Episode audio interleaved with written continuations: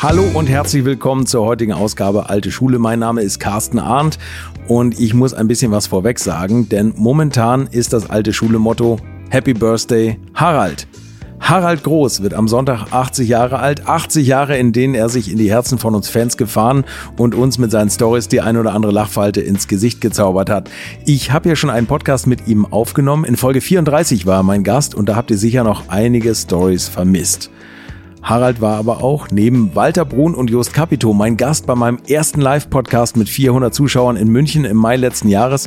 Und da viele von euch immer wieder fragen, ob man den nicht auch nochmal nachhören kann, dachte ich, wäre doch jetzt die passende Gelegenheit dazu. Allerdings noch ein Hinweis dazu. Ich habe live Fotos und Videos eingespielt, auf die wir uns manchmal beziehen. Und die gibt's hier natürlich im Podcast nicht. Aber das ergibt sich immer im Gespräch worum es ungefähr geht. So, und jetzt geht die eigentliche Folge los und wir beamen uns quasi nach München fast live in die dortige Motorworld. Viel Spaß.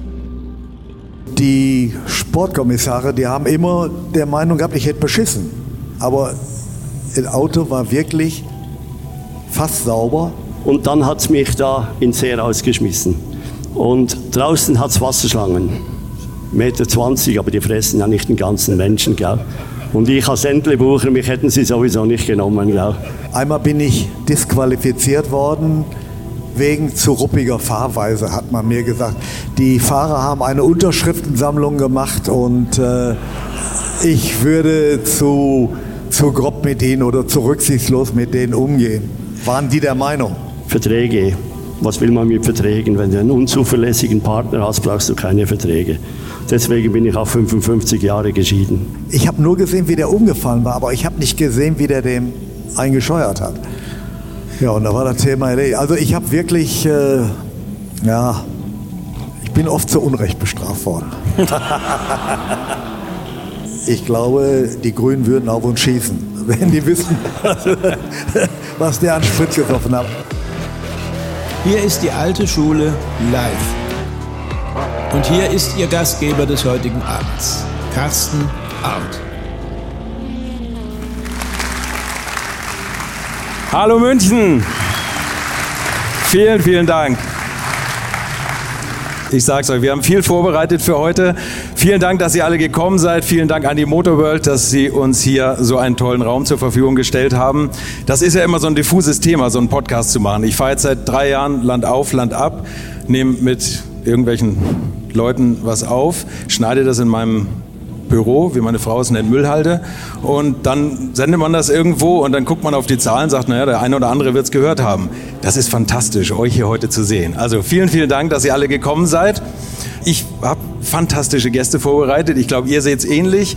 Walti Brun ist heute mit dabei. Einer vielleicht der größten privaten Rennstallbesitzer, den der Motorsport bisher jemals gesehen hat.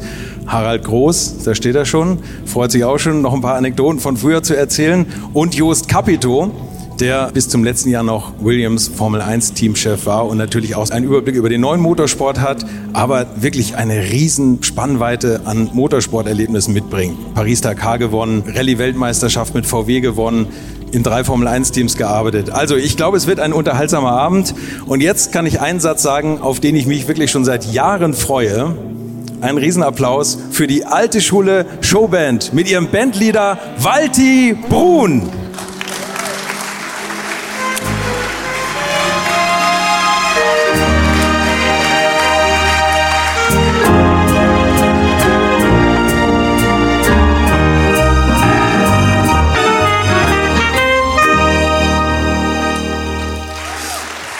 Dankeschön. Walti Brun, Walti, komm zu mir.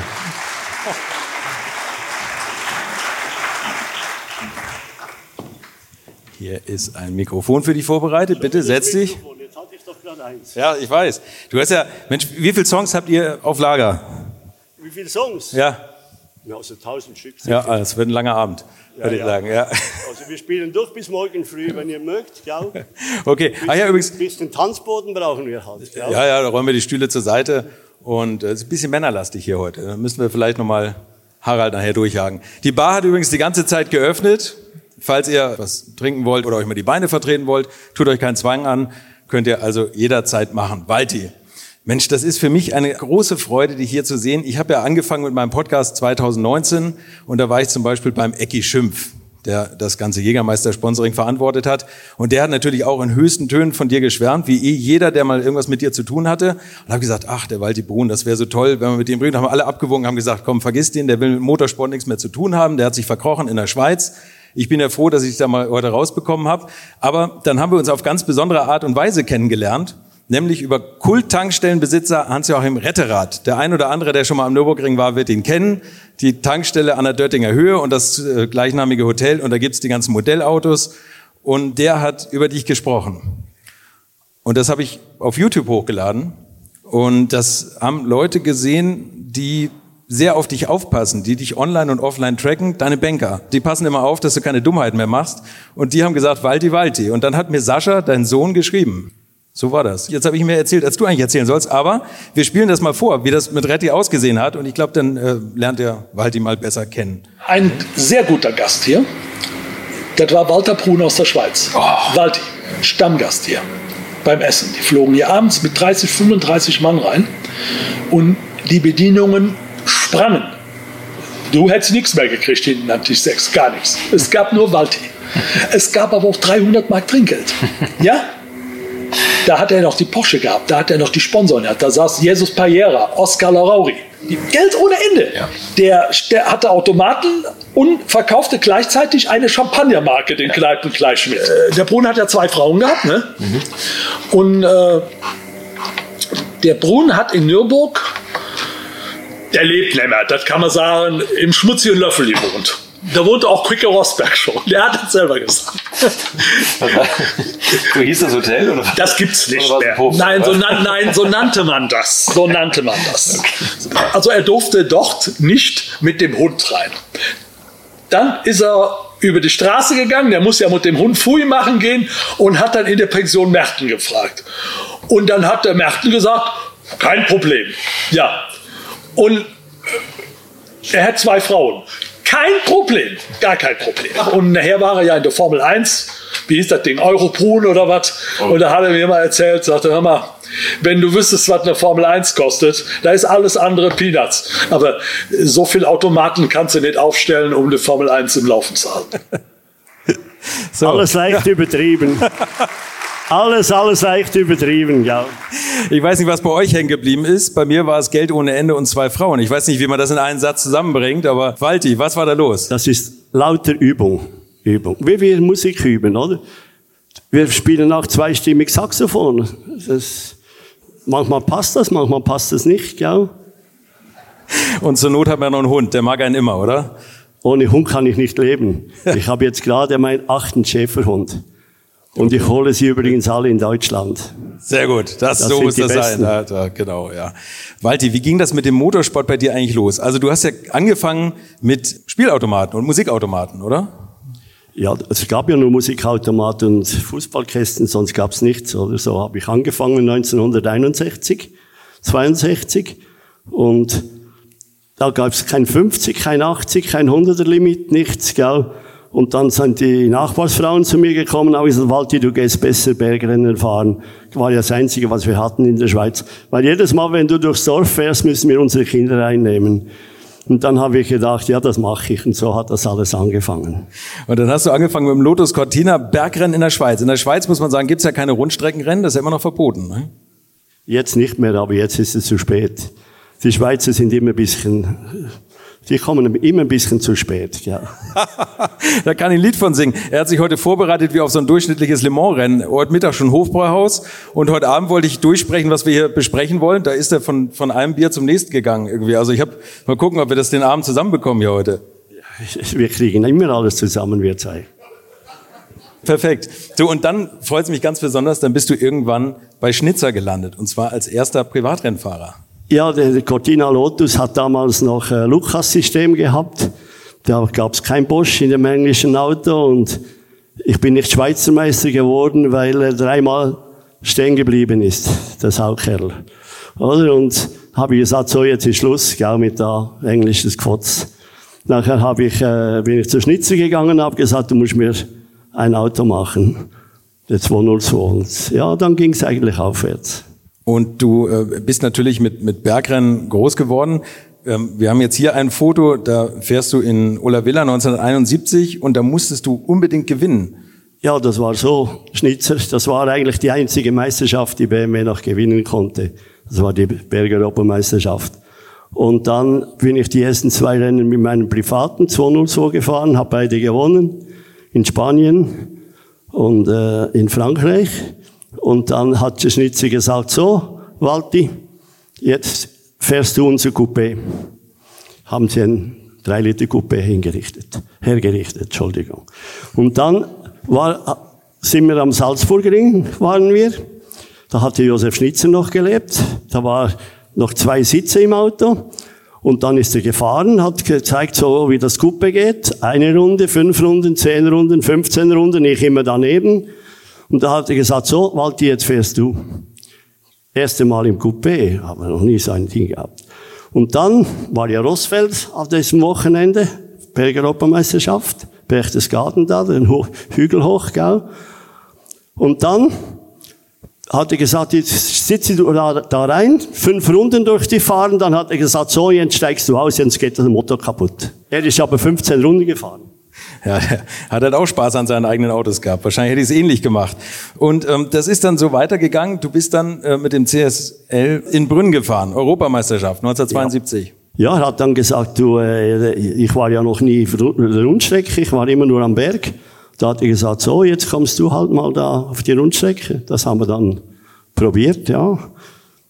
Probiert ist das Stichwort, denn das hier war das Ende. Ja, das ist, äh, das war halt in Brünn, gell? Da hat's geregnet. Eine Runde vorher bin ich an die Boxen gekommen und konnte nicht schalten. Einfach vom fünften in den vierten ging's nicht.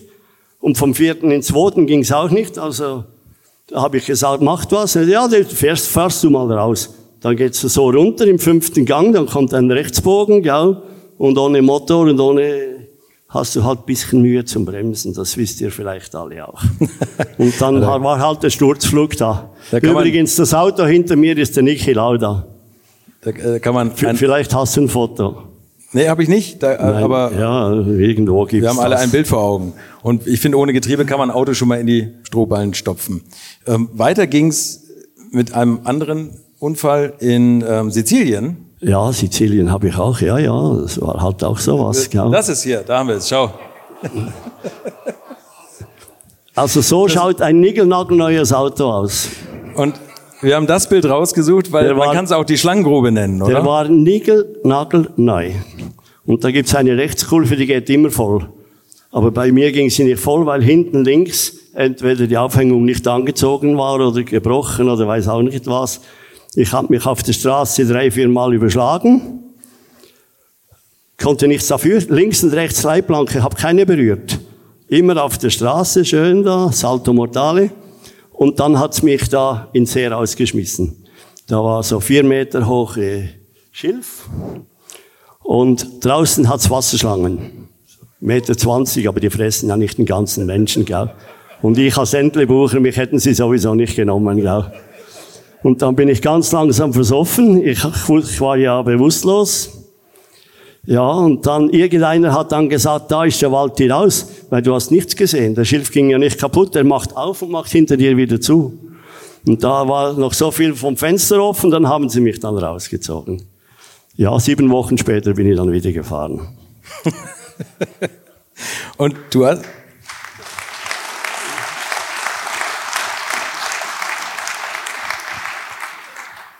Und du hast das alles noch so eigentlich als sagen wir mal, sehr ambitionierter Hobbyrennfahrer betrieben. Das ist jetzt übrigens ein bisschen fies, dass wir die ganze Zeit nur Crash-Fotos zeigen. Walti Brun war ein richtig guter, das muss man jetzt auch mal sagen. Da kommen wir ja auch noch zu. Du hast ja auch ein paar Erfolge und ein paar Pokale in die Höhe gehoben und nicht nur Schrott produziert. Aber äh, das war jetzt alles noch Hobbymotorsport und irgendwann hast du das beruflich gemacht, als mir das Team GS angedreht hat, oder? Ja, das war auch so ein Ding, oder? Die, die Tourenwagen waren dann so ein bisschen runtergegangen und dann waren die Sportwagen halt in Form. Und dann war ich bei GS, den habe ich ja gut gekannt, der Schneider, gell? Dann hat er gesagt, Walti, fahr mal das Ding da, gell? so ein Sauber C6. Ja, und das habe ich dann gemacht. Und irgendwann ging es dem bisschen schlechter. finanziell und dann hat er gesagt, ich verkaufe dir den ganzen Schrott, gell? Und das habe ich halt dann gemacht, gell? Und habe dann die Autos geerbt und auch ein paar gute Fahrer natürlich, wo ich deutsche Fahrer, sehr gute sogar. Und wie halt das so ist, da kommst du, die Jungfrau kommt zum Kind und weiß nicht warum. Aber ich glaube, eigentlich hattest du mit anderen Autos gerechnet, als du den Rennstall gekauft hast, weil kurz davor ist Hans Heyer noch mit dem äh, äh Lancia Beta Monte Carlo gefahren. Ja. Äh, nicht ganz erfolglos, aber der, der Wagen war nicht mehr da, oder? Nein, nein, die guten Sachen haben sie vorher rausgenommen. Und die zwei C6, gell, das waren gar nicht so schlechte Autos, aber halt eine Katastrophe mit den Motoren. Wir waren ja in Le Mans mit zwei Autos und jede Stunde hat der Motor die Kabel kaputt gemacht durch die Vibrationen und wir mussten alle Stunden den Anlasser wechseln, bis wir keine mehr hatten. Ich habe hier mal ein Foto von der Teampräsentation 1983 Casino Luzern. Magst du sagen, wer da auf dem Foto zu sehen ist? Kriegen wir die noch alle zusammen? Rainer Braun macht das immer bei mir, Mensch. Das ja, ist immer. Also der Stucki kennt ihr, Stucki ja, kennt ihr alle, gell? Natürlich der Harald, oder? Und der Poldi von Bayern, ganz rechts außen, gell? Ja, wir waren, wir waren eine lustige Gesellschaft. Und links deine Mechaniker. Mensch, und das ist ja ein ganz besonderes Auto. Das ist dieses sogenannte Seeker, was alles wegvibriert hat. Ich glaube, ja. da kann Harald eine ganze Menge zu erzählen. Der hat die größten Erfolge der darauf Harald, eingefahren. Ja, der Harald, der weiß noch mehr wie ich. Ja, ja er weiß mehr. Wollen wir ihn mal auf die Bühne holen? Harald, wo bist du? Kommt von ganz hinten. Der hat schon wieder nicht. Ah, das hat auch. Die Rennfahrer stehen immer an der Bahn, ne?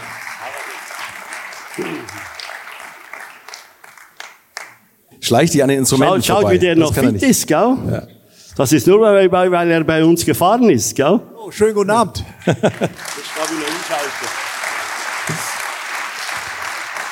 ist an. Ist an, gut. Harald, schön, dass du da bist. Wir müssen nachher auch ein bisschen über deinen Einstieg im Motorsport reden, aber du hast natürlich auch eine lange, lange Zeit bei Brun Motorsport erleben dürfen und hast jetzt nicht auch nicht immer nur glückliche Zeiten erlebt. Was fällt dir denn zu diesem Auto ein? Ja, der Seeker, das war was Besonderes.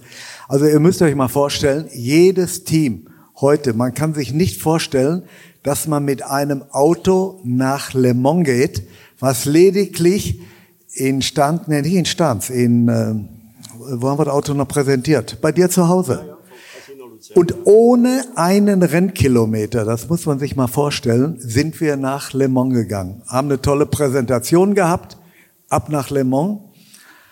Ja, mein Teamkollege Hans-Joachim Stuck, schlau und pfiffig wie er immer war.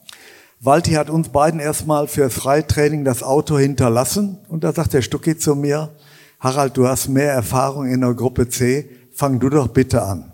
Hm. Hatte ja schon mal die Arschkarte gezogen. Weil das Auto war völlig unerprobt. Damals sind wir noch in Le Mans gefahren, ohne Schikan. Und je nach Übersetzung sind die Autos damals so gute 360, 370 Stundenkilometer gelaufen. Was passiert? In der dritten Runde, ich bin noch nicht mal Vollgas gefahren, um mal alles ein bisschen auszusortieren. Rechts und links flogen die Türen weg. Komme ich nach Hause? Ja, wo sind die Türen? Ja, ich sage irgendwie auf der langen Geraden in Le Mans. Die habe ich irgendwo verloren. Das Problem war, die Hitzeabstrahlung in dem Cockpit, die war brutal im ersten freien Training. Dann haben die Mechaniker es gut gemeint, haben uns sehr viel Zuluft gegeben, aber haben vergessen, hinten Abluft zu schaffen. Und so war in der kleinen Kabine ein Staudruck und so sind die Türen weggeflogen. Ja, dann als zweites war der Hans dran. Hans ist schon ein bisschen mulmig eingestiegen und äh, die irgendwas im Antrieb bei Vollgas im fünften Gang, aber auch weit über 300, hat irgendwas blockiert im Antrieb, Hinterachse komplett blockiert. Der Stucke ist abgeflogen, hat sich Gott sei Dank nicht wehgetan. Äh, Auto habe ich dann nur noch einmal kurz gesehen, wie es dann von dem äh, Abschleppwagen bei uns im Fahrerlager stand. Und danach habe ich dieses Auto nie mehr gesehen. Ich auch nicht. Das, das war die Saubersache. Hier haben wir nochmal das Team von 1983. Und ähm, dann seid ihr das Ding nochmal gefahren mit dem, mit dem Porsche-Motor. Ja, das war ja der C7, von dem sagt ja der Sauber, das ist, war nicht mein Auto, aber es war natürlich ein Sauber, weil es gibt der C5, C6 und dann gibt's der C8 mit Mercedes-Motor und von C7 redet kein Mensch mehr, gell? Aber wir es. haben dann den Porsche-Motor eingebaut in das Auto und haben gedacht, ja, das Auto war eigentlich von Haus aus gar nicht so schlecht. Aber es hat halt immer ein bisschen Unterluft bekommen. Später waren ja die Sauber auch in Le Mans, wo da die, die Leute in die Bäume raufgeflogen sind. Ja, auf jeden Fall hat's mich dann am Nürburgring irgendwie mit 320 überschlagen und ich war 900 Meter auf dem Dach. Dann hatte ich aber genug Sauber. Ja, bin ich zum Porsche gegangen, gegangen und habe gesagt, so, jetzt verkauft ihr mir ein anständiges Auto. Und von da an, Gau Harald, von da an ging's Ja. aufwärts. Also ich kann mich erinnern, in Le Mans, mitten in der Nacht, hast du zum Stucki und zu mir gesagt, ich möchte euch gerne behalten. Aber da haben wir gesagt, aber nicht unter den Bedingungen. Den Seka, den wollte kein Mensch mehr sehen. Und dann haben wir mitten in der Nacht bei Porsche im Truck, der Gerd Schmid hatte noch einen einzigen Porsche 956. Die haben damals exakt gekostet 635.000 D-Mark und das war das Reserveauto vom Werk, ein Rossmanns Auto. Und dann haben wir geredet und gemacht und dann hat der Gerd Schmid Hand gegeben, die hat er gesagt, Walti, und so fing die Porsche-Ära an mit Brun Motorsport. Wir sind teilweise weltweit zwischen vier, fünf, in Le Mans sogar mit fünf Autos gestartet. Ich glaube, da kommen gleich noch Bilder. Aber weltweit waren wir dann sehr, sehr erfolgreich. Das ist eine, Und dazu darf ich einfach etwas sagen. Porsche und ich, wir haben alles per Handschlag gemacht. Verträge. Was will man mit Verträgen? Wenn du einen unzuverlässigen Partner hast, brauchst du keine Verträge. Deswegen bin ich auch 55 Jahre geschieden. es gibt, apropos Verträge, da gibt's eine Geschichte, haben wir jetzt kein Foto zu, mit einem Unfall am Nürburgring, wo ihr beide gefahren seid, Harald. Da habt ihr Walti im Krankenhaus besucht. Ja, das war ja so. Dein Kollege da vom Nürburgring, gell, der hat ja gesagt, was ich für einer bin, gell? Und ich habe natürlich am selben Ort, Hotel geschlafen wie die Streckenposten. Und stell dir vor, gell, da, da, dem Auto war ja nichts mehr dran. Nichts, nichts, nichts. 900 Meter bergauf auf dem Dach. Und dann, nach sieben Stunden bin ich äh, im Krankenhaus in Adenauer erwacht. Und dann haben die, waren meine Freunde da, alles, meine Fahrer, meine Freunde, gell. Da habe ich gesagt, wo bin ich? Ich wusste nicht, wo ich bin, gell. Und da war die Krankenschwester da, dann hat sie zu mir gesagt, äh, geht's Ihnen gut, gell, was sie gesagt? Sag ich, ja, ich habe Hunger und Durst, gib mir zu essen und zu trinken. Dann läuft sie weg und sagt, dieser Mensch ist sicher nicht normal. Dann habe ich gedacht, weißt du, wie recht die hat? Also, darf ich da eine kurze Geschichte zu erzählen? Ähm, ich komme zu dem Nürburgring-Abschnitt unten von der Mutkurve hochgefahren, ungefähr im fünften Gang, ich würde so sagen, mit dem M1. Da fuhr der Leopold vorbei und nicht bei Brun mit dem M1. Und waren ungefähr so 230, 240 Stundenkilometer. Und auf einmal gelb, gelb, gelb, gelb. Auf einmal sehe ich schon den blauen Seka, aber auf 200 Meter, 250 Meter nur Einzelteile. Und zwar war dieses Auto erstmalig mit einem M1 Turbomotor ausgestattet. Das Ding hatte untere Leistung locker 700, 750 PS. Auf jeden Fall war das Auto komplett in Einzelteile. Aber jetzt kommt's. Rennen war zu Ende abends und dann habe ich zum Stuck gesagt, komm, äh, wir fahren noch eben nach Adenau ins Krankenhaus, eben schnell den Chef besuchen. Ja, in Ordnung. Jetzt mache ich euch das vor. Wir kommen ins Krankenhaus rein an der Tür. Walti liegt komplett rechts und links in weiß ich nicht wie viel Strecke, wie viel künstliche Beatmung mit allem drum und dran, lacht, flankiert von zwei blonden Mädels, ja, außer der Hund hat gefehlt. Normalerweise war der Hund noch immer dabei, aber im Krankenhaus ging's leider nicht. Da sagt er doch als erstes, schön, dass ihr gekommen seid. Die Mate hat unterschriebene Schecks in der Handtasche, da braucht ihr nur noch die Summe eintragen. Ich sag, Walti, also bei aller Liebe, dafür sind wir wirklich nicht gekommen. Nein, nein, nein, ich möchte immer alles geregelt haben. So war der Walti Brun.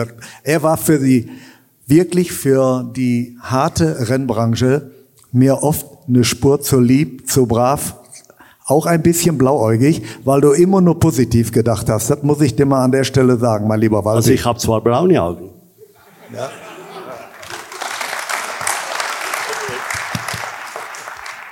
Das ist übrigens ein Foto hier. Harald im, aber das ist schon der neuen. Das ist Porsche 956. 956, das waren ja. die ersten Autos, ja, richtig. Ja. Jung siehst du da aus.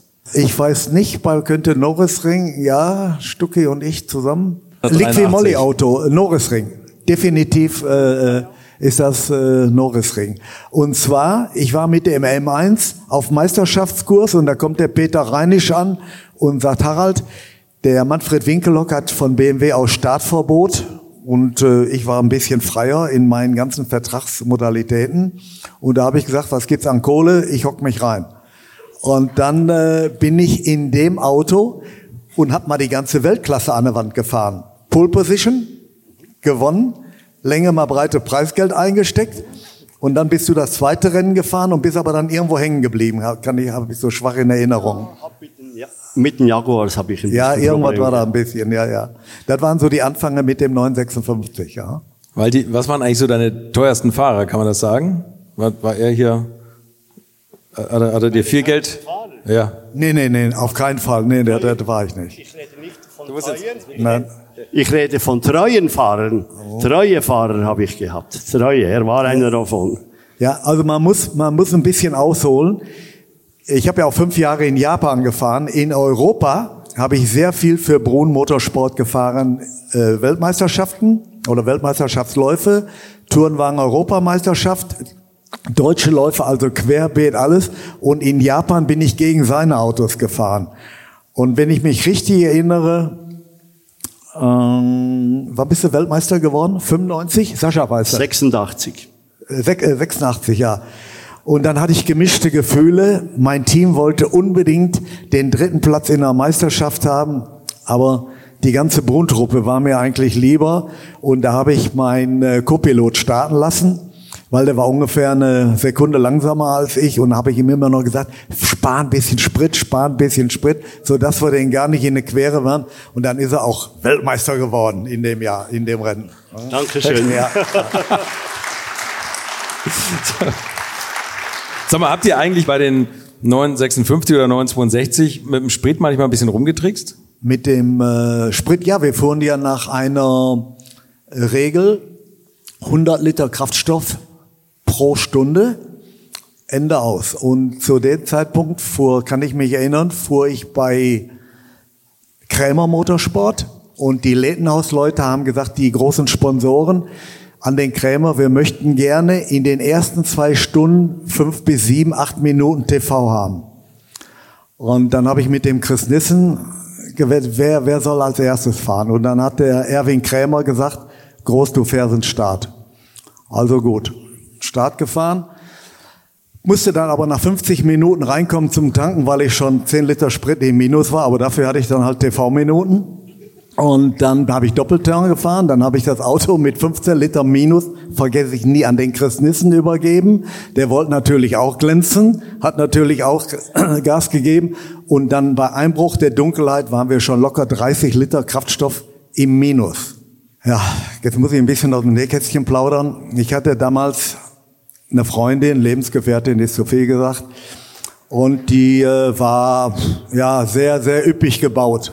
Und dann habe ich äh, dem Mädel gesagt, pass auf, wenn der Chris Nissen zum Tanken reinkommt, machst du drei Knöpfe von der Bluse auf, gibst dem Tee, tust den auf jeden Fall ablenken, damit der nicht an die Tanksäule kommen kann und sieht, wie viel Sprit wir tanken. Weil wir hatten noch eine Tankkanne, da waren 15 Liter Sprit drin. Ihr müsst euch vorstellen, das war wie pures Gold. 15 Liter Sprit mal eben auf linke Art angeschafft und auf der Tanksäule war 87 Liter drauf nachher. Da war doch schon ein schönes Geschenk. Und die Nummer ist die ganze Nacht aufgegangen. Sie hat sich immer um den Kommissar gekümmert, bis der irgendwann noch mal eingeschlafen war. Vielleicht hat sie mal was in Tee getan, das weiß ich nicht. Aber so konnten wir uns wieder regenerieren und waren dann wieder im normalen Plus. Aber ob Jaguar, Wolkenshow, beschissen haben sie alle damals. mit Walkinshaw hat beschissen, nein. Ach, ach, einer der schlimmsten damals. Gott hab ihn selig. Aber den musstest du immer auf der Liste haben. Aber so sind wir damals äh, gefahren, um, ja, war nicht ganz legal, aber wir haben das Beste aus der Situation gemacht. Ja, du, und wenn alle bescheißen, sind alle wieder richtig unterwegs. Weißt du, ich habe jetzt schon gedacht, oder, äh, wie er das erzählt hat, oder? ob das Auto plötzlich mit Milch fährt, oder? Aber das war, glaube ich, nicht so. Waldi, für mich eins der tollsten Bilder, weil das so diese unbeschwerte Motorsportzeit darstellt und auch vielleicht ja mit die tollste Fahrerpaarung. Das war die Teampräsentation 1984. Ich glaube, ja. das war eine Menge Spaß. Da kam keine Langeweile auf, das kann ich euch sagen. Jeder für sich hat eine eigene Geschichte. Nur leider, leider schade, dass der liebe Kollege in der Mitte nicht mehr unter uns ist. Stefan Belloff, ja. Da muss man sagen, 1985 ins Bar und das war leider auch, weil die in einem Auto von dir, wo er tödlich verunglückt ist. Ähm, wie bist du überhaupt an Stefan Belloff rangekommen? Ich meine, der hatte einen Porsche-Werksvertrag, der konnte sich tatsächlich die Teams aussuchen. Das war vielleicht das größte Talent. Ich glaube, Michael Schumacher selber hat gesagt, er wäre niemals so der große Überflieger gewesen, wenn Stefan Belloff das überlebt hätte und seine Formel-1-Karriere wie geplant angetreten hätte. Wieso ist Stefan für dich gefahren? Ja, der Stefan, das dürfen wir neidlos anerkennen, gell? Wenn der in Tagesform war, der unschlagbar. Wenn der hat gesagt, ich gewinne das Rennen. Unser erstes Rennen war in Imola. Gell, da hat der Striezel unser Auto rausgelassen. Wir hatten eine Runde Rückstand. Stell dir vor, gell, 1000 Kilometer Rennen, eine Runde Rückstand. Ist der Stefan reingestiegen, hat gesagt, Jungs, wir gewinnen dieses Rennen noch. Der hat von hinten das ganze Feld durchpflügt und wir haben gewonnen. Das war Stefan. Und ich wollte ja eigentlich aufhören, weil wir waren, er war nicht nur mein Fahrer, ich habe ja vorher gesagt, wir waren alle Freunde, also die haben nie einen Chef gekannt, die haben einen Kumpel gekannt. So, ich führe auch heute meine Firma noch so. Wir sind Kumpels, wir sind nicht da. Was willst du immer der Chef spielen, gell? Haben sie ja, irgendwann verlieren sie auch den Respekt. Und der Stefan,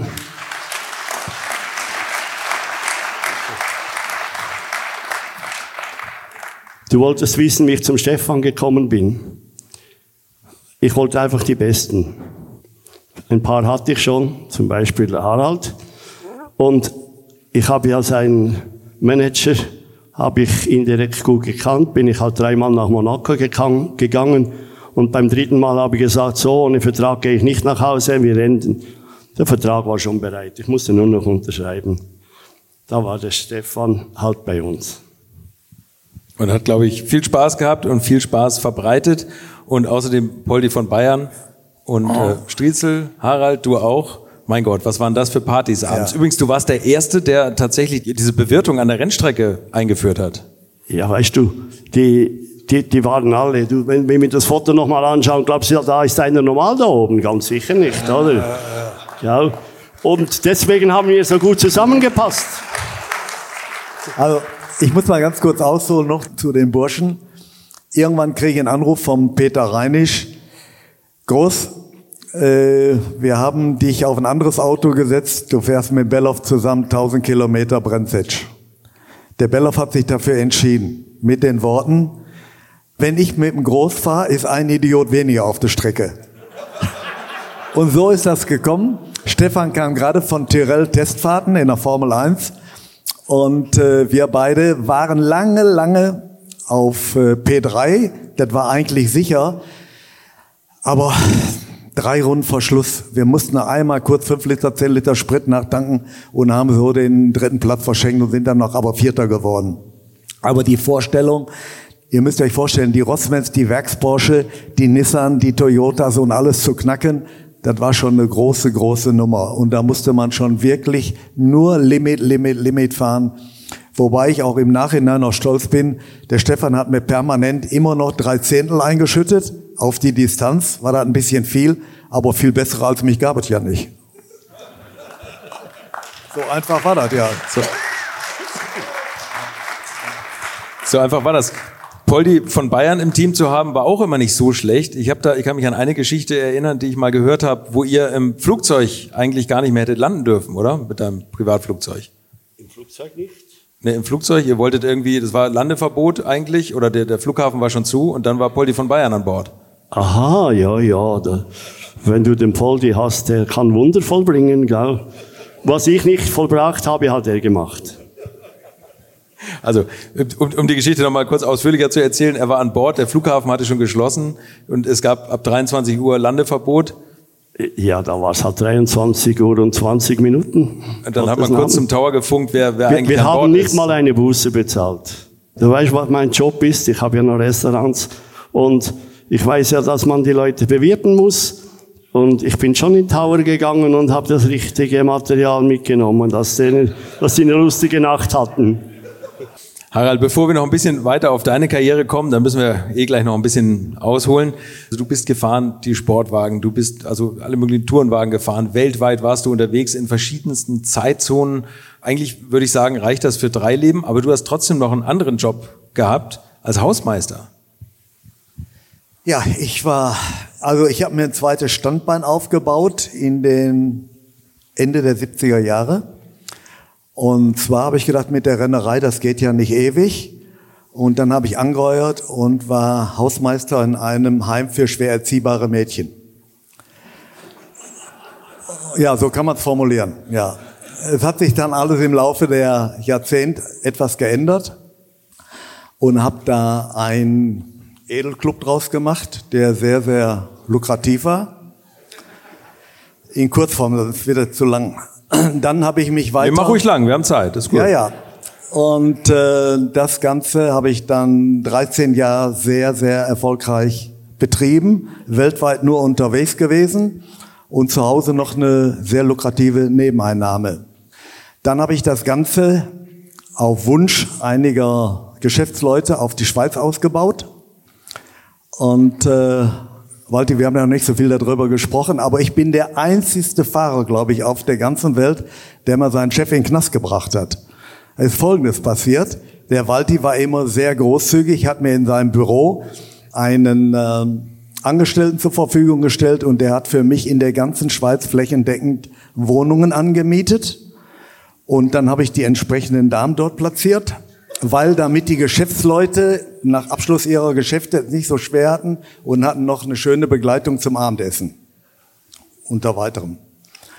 Und äh, das hat sich lukrativ ausgeweitet auf 20, 25 Wohnungen. Ich war flächendeckend mittlerweile in allen Kantons unterwegs. Konnte im Blick auch immer schöne große Anzeigen schalten, weil es sehr lukrativ war. Und dann ist Folgendes passiert. Mein Partner hat mal plötzlich eingesperrt. Warum? Weil er nur eine Rundreise durch die Schweiz gemacht hat und hat entsprechend in den ganzen Karton die Miete einkassiert. Für die Vermittlungen, für die Damen. War ja alles ein, ein völlig legales Geschäft. Dann hat man aber Telefonleitungen angezapft und unter anderem kriege ich auf einmal mit, der Walti ist im Knast. Ei, ei, ei, ei, ei, ei, ei. Morgens, sonntags morgens, wenn ich mich richtig erinnere, so Viertel nach sechs, ne? War der Sascha dabei als Kind? Kann, Nein, das war mein ältester Sohn. aber da habe ich, ja jedenfalls, ich habe mir dann 2000 Mark eingesteckt, bin in die Schweiz geflogen, weil mein Partner, der damals immer für Geldeintreiben zuständig war, der, äh, den hatten sie dann auch verhaftet. Bei meinen Mädels war überall Funkstille. Da gehe ich Rindvieh natürlich zum Staatsanwalt und Richter in Zürich und sag hier, ich bin der Harald Groß hin und her und äh, ich möchte mal gerne wissen, was los ist.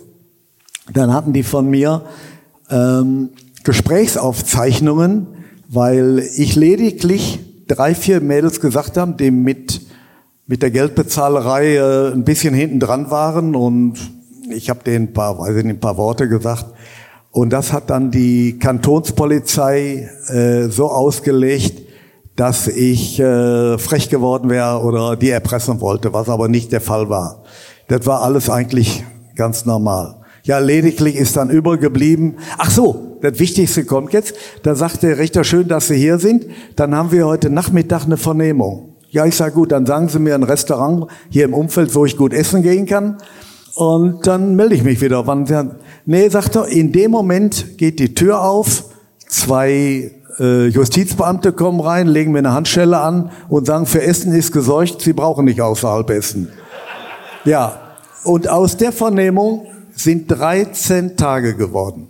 Für nichts und wieder nichts. Man wollte mir eigentlich vorhalten, Zweckentfremdung von Wohnraum, so sind die Schweizer, Steuerhinterziehung, ich habe das äh, mein Gewerbe in Essen angemeldet gehabt, äh, Vorschubleistung zur Unzucht, weil die Geschäftsleute haben ja lediglich eine nette Dame zum Abendessen gebraucht. Vielleicht, wenn mehr draus geworden ist, kann ja sein, aber das stand dann nicht in, äh, äh, nicht mehr bei mir. Ja, letztendlich alles, was man mir vorgehalten hat, war null und nicht nicht. Und nach 13 Tagen ging morgens um 8 Uhr die Tür auf, raus, raus, raus, raus, haben sie mich mit einer grünen Minna, mit meinem Kollegen an Handschellen nach äh, Zürich zum Flughafen gefahren, die Handschelle losgemacht und dann das einst, was übergeblieben sind, fünf Jahre Einreiseverbot und haben mich noch beschimpft, weil ich wohl in Deutschland die Krippe und die Polizei alles unter äh, äh, hätte. Es kämen nur positive Rückmeldungen. Und das war eigentlich alles. Aber leider, Walti hat sieben Tage, glaube ich, sieben Tage hast gesessen. Sieben ne? Tage, ja, das muss man alles erlebt haben. Alle Leute erleben das nicht. Gell? Aber ich konnte ja nichts dafür, weil er hat ja das mit meinem Angestellten gemacht. Er hat mir natürlich auch nichts gesagt, weil ich habe damals 600 Leute gehabt. Ich konnte nicht auf alle aufpassen. Und dann am Morgen gehe ich mit meinem Sohn da am See entlang, wo 30er-Zone ist und Fahrverbot. Kommt die Polizei hinter mir her, gell? Kennen ja die alle, war ja mit allen per Du. Da habe ich gesagt, du, aber ihr wisst doch, dass ich hier durchfahren darf. Sagte, fahren darfst du schon, aber dich nehmen wir mit. Haben Ja. sie mich nach Zürich transportiert und da war ich halt eine Woche da, gell? Ja, ich meine, ich hatte dann auch ein bisschen schlechtes Gewissen. Da habe ich gedacht, hm, wie kriegst du das jetzt wieder auf die Reihe mit dem Walti? Dann wollte ich dem Walti wirklich eine Entschädigung zahlen. Und da hat er gesagt, nein, nein, war ich schon in Ordnung. War eine ganz neue Erfahrung für mich. Das so war, der wirklich- Walti, wirklich, ja.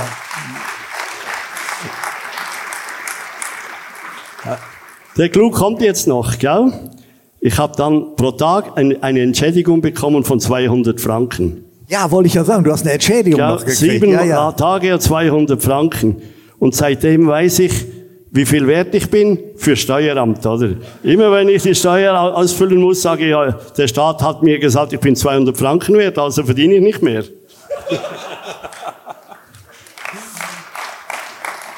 Du hattest, hast es eben so einfließen lassen, 600 Mitarbeiter. Du hattest alleine schon in deinem Rennstall 450 Mitarbeiter. Wir haben ja damals äh, Formel 1 gehabt, gell, in Italien, da weißt du, wie viele Leute.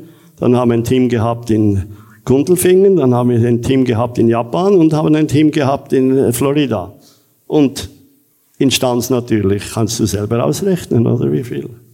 Wie viele Leute das waren. Also 500 waren sicher, irgendwo zwischen 500 und 600, können auch 650 gewesen sein, weil ich war nicht immer in Maranello. Da haben sie ja die Formel 1 gemacht in Italien. Also du warst tatsächlich einer damals, glaube ich, der größte Privatrennstall der Welt, oder? Ah, darauf bin ich nicht stolz. Aber du hast, kann man schon mal applaudieren. Wir haben eine Sache noch, das, warte mal, da müssen wir mal zwei Fotos weitermachen. Schau mal hier, das war deine Entschädigung, oder? Das Oh, war für die- das für war die Entschädigung, Knastgeschichte. Ja. ja, man muss noch dazu sagen, der, der, der Amerikaner durfte bei mir in Le Mans gratis fahren. Er war zwar zehn Sekunden langsamer. Und er hat gesagt, dafür fährst du mit mir für 24 Stunden Daytona. Zehn Tage vorher hat er gesagt, Coca-Cola war der Sponsor. Nichts, der Brunnen darf nicht in ein Coca-Cola-Auto, der war in Zürich im Gefängnis. ja, und dann hat der Harald, wie er halt ist, gell, hat er gesagt, Walti, ich bin eigentlich mitschuldig an dem ganzen Zeugs, gell. Du fährst dieses Auto. Das bin ich dann gefahren. In Daytona. Kannst dich erinnern? Ja, ja, auf Nicht sehr Fall. lange, gell, leider. Nein, nicht lange. Aber das Beste war, wie der Preston Hen, nachdem entschieden war, dass äh, der äh, Schaden irreparabel war, hat ihm postwend den Scheck wiedergegeben, was in der Rennerei eigentlich nicht so üblich ist, weil da laufen auch viele graue Mäuse rum. Ich sag, drück mich jetzt mal höflich aus. Und da muss ich sagen, das war völlig in Ordnung muss ich sagen. Mit dem Auto habe ich übrigens ähm, vier Imsa-Läufe gewonnen. Das ist von Andial Racing ein extremes Rohrrahmenauto. Sowas ähnliches steht da hinten auf der rechten Seite. Und äh, dieses Auto war genial. Es war aerodynamisch, es war nicht ganz ungefährlich, aber brutal schnell. Dieses Auto. Wir haben Pole Position Daytona gefahren. Ich habe El Lake gewonnen, noch drei weitere Läufe, viele WM-Punkte eingefahren auf dem Auto. Also das war schon eine Granate, dieses Auto. Wo wir gerade in Amerika sind, da äh, sagt man ja auch, dass also die Hälfte der Rennen von Drogengeldern bezahlt wurden, oder? Da bist du auch das ein oder andere Mal schon noch kontrolliert worden. Ja, das ist aber meiner Blauäugigkeit geschuldet. Ich war ja auch zweimal im Knast leider. Äh, also ich kann, ich muss jetzt ein bisschen ausholen. Ähm, wie wir Rennfahrer alle sind, wenn wir schöne Angebote kriegen, äh, in, in Amerika in der IMSA fahren mit dem Rolf Stommelen in den 70er, 80er Jahren zusammen, speziell die 80er Jahre. Da waren John Paul Junior, Senior, die Whittington-Brüder. Und ich kriegte ein tolles Angebot in Daytona, Miami 500 zu fahren. Ich wurde in Fort Lauderdale mit einem Rolls-Royce Corniche oder einem Bentley abgeholt. Ich denke, oh, das fängt da schon gut an kommen ins Hotel, eine komplette Etage für uns mit eigener Security, mit allem drum und dran. Heute ist ja alles verjährt. Es gab mal direkt 20.000 Dollar plus 5.000 Dollar Reisekosten vorneweg. Da habe ich gedacht, fängt ja schon mal alles gut an. Alles sehr fair. Zwei Rennautos, Lola T600, kein einziger Aufkleber auf dem Auto. Gut, aber zum Fahren bin ich leider gar nicht gekommen. Am anderen Morgen um 6.05 Uhr klopft's an der Tür. FBI, Bundespolizei, Drogenhund, das komplette Programm. Da in der Ecke, ich hatte nur eine Unterhose an, hinstellen, alles nicht bewegen. Wo sind ihre Sachen? Haben die alles nachgeguckt? Und ich hatte in meiner Renntasche in der Tüte zweimal 250 Gramm weißes Pulver aber keine Drogen, sondern das war so ein, so ein Katalytgetränk für was, was sehr salzhaltig war, was ich mir mit Wasser gemischt habe und habe das getrunken, weil wir ja pro Stunde im Rennen, in Amerika war es immer sehr heiß, anderthalb, zwei Liter Flüssigkeit verloren haben. Und die FBI-Leute, solche Sternen in den Augen, den Schnüffelhund, alles hingehalten. Gerochen, nix. Der nächste, den Schnüffelhund ausgetauscht, weil der angeblich müde war. Der nächste, nicht dran. Alles wunderbar. Ja, das Einzige, wo ich sehr traurig drüber war, meine 25.000 Dollar haben sie konfisziert, weil die gemeint haben, das wäre aus illegalen Geldbeständen. Meine 2000 deutsche äh, Mark, äh, deutsches Geld haben sie mir gelassen. Ende vom Lied. Ich konnte mir das Rennen Miami 500 angucken und konnte ohne Rennen wieder nach Hause fahren. Mit einer Erfahrung reicher. Da war ich aber nicht eingesperrt. Beim zweiten Rennen habe ich auch aus Versehen für einen Drogendealer gefahren und da haben sie mich leider sieben Stunden eingesperrt. Aber dann mich auch wieder entlassen, nachdem alles recherchiert worden ist. Die deutschen Behörden haben sich ausgetauscht mit den amerikanischen durch die Zeitumstellungen und dann konnte ich auch wieder gehen. Aber da haben sie auch meine Dollars auch alles wieder konfisziert. Also ich bin zweimal mit leeren Händen und ohne Rennen nach Hause gekommen. Und nicht mal Drogen gehabt, Mensch, das ist ja wirklich arme Schwein. Aber so war es damals. Die gesamte Imsa, ich würde sagen, ohne mich zu weit aus dem Fenster zu legen, 50, 60, 65 Prozent waren Drogendealer. Ohne Wenn und Aber. Unglaublich. Aber waren alle sehr großzügig, muss ich auch sagen. Apropos großzügig, das warst du auch, Walti. Du bist dann 1986 Sportwagen-Weltmeister geworden. Tatsächlich als erstes Privatteam Sportwagen-Weltmeister. In Japan, du warst beim größten Triumph auch nicht dabei. Bist du zu Hause geblieben, lieber? Ja, ich habe ja vorher meine Arbeit geleistet und habe den Jungs gute Autos gegeben. Wieso soll ich nach Japan gehen? Weil Japan ist immer so, ja, ich habe das nicht so geliebt. Und warum kann ich dir auch gleich erzählen. Der Reinisch, unser Teammanager, hat vergessen, in Fuji Zimmer zu bestellen. Ja? Und dann waren wir da halb am Berg oben, halb am Fujiyama oben, ja, haben wir dann ein Zimmer gekriegt und sind wir abends um 9 Uhr dahergekommen, ja, und haben die Zimmer bekommen und die haben uns auch noch etwas Nachtessen gegeben. Und wer das nicht weiß, ihr könnt das, das gar nicht wissen. Ich habe eine Spezialität, das ist Entlebucher Kaffee. Das ist ein bisschen Wasser, bisschen Zucker und Williams Birnenschnaps. Ja, und den haben wir immer in den Reifen versteckt. Alle Mechaniker und alle Sponsoren haben von dem Williams bekommen. Also Kaffee natürlich. Kaffee mit Williams. Und dann war, haben wir da so eine Runde getrunken und da waren die Mädchen da. Du kannst bei den Japanerinnen ja nicht sagen, wie alt sie sind, gell? Und dann haben die das immer hergerichtet. Und dann sind sie zu mir gekommen, ob sie auch probieren dürfen. Habe ich gesagt, ja, natürlich dürft ihr probieren, gell? Wie sie das probiert haben, das weiß ich auch nicht. Ich weiß nur eines, am Morgen ist der Chef gekommen und hat das ganze Team rausgeschmissen. und hat gesagt, ihr wolltet unsere Mädchen verführen. Gell? Dabei haben die selber gesoffen. Also da muss ich noch eben ganz klein bisschen ausholen. Äh, Walti, wir hatten immer ein Teamhotel. Oft bin ich mit, obwohl ich ja gegen Walti dann gefahren bin, wir waren immer in einem Hotel, sind geflogen und Walti hatte immer ein tolles Hotel. Ich glaube, da waren 160, 180 Etagen. Jedenfalls, wie der Walti schon beschrieben hat, der erste Abend ging es immer sehr, sehr locker zusammen. Natürlich auch durch die Zeitumstellung und alles drum und dran. Wir haben uns angepasst. Und dann hatten wir einen Renningenieur, Rudi Walch, erinner dich dran? Und jeder hatte so seine Macken ob es Stuck war, egal, ob Stefan, egal wie sei, jeder hatte irgendwann eine Idee. Dann sind wir hergegangen und haben den Renningenieur, der schon eigentlich klinisch tot war, nackend ausgezogen, haben den in den Fahrstuhl geschoben und haben auf alle Etagen gedrückt. Mitten in der, und dann müsst ihr euch vorstellen, von den Japanern die Augen von den Mädels und den Kerls, die wurden viereckig anstatt Schlitzaugen und dann ein nackter Typ im Fahrstuhl rauf und runter. Und da sind wir einen anderen Morgen alle komplett aus dem Hotel rausgeflogen. Also das sind so die Geschichten, ja, die das Leben schreibt. Ja? Man hat viel Blödsinn und äh, also ich muss sagen, ich möchte keinen einzigen Tag missen, den ich in den 50 Jahren Motorsport erlebt habe, wirklich. Bis auf ein paar tragische Unfälle, ja, ja wirklich.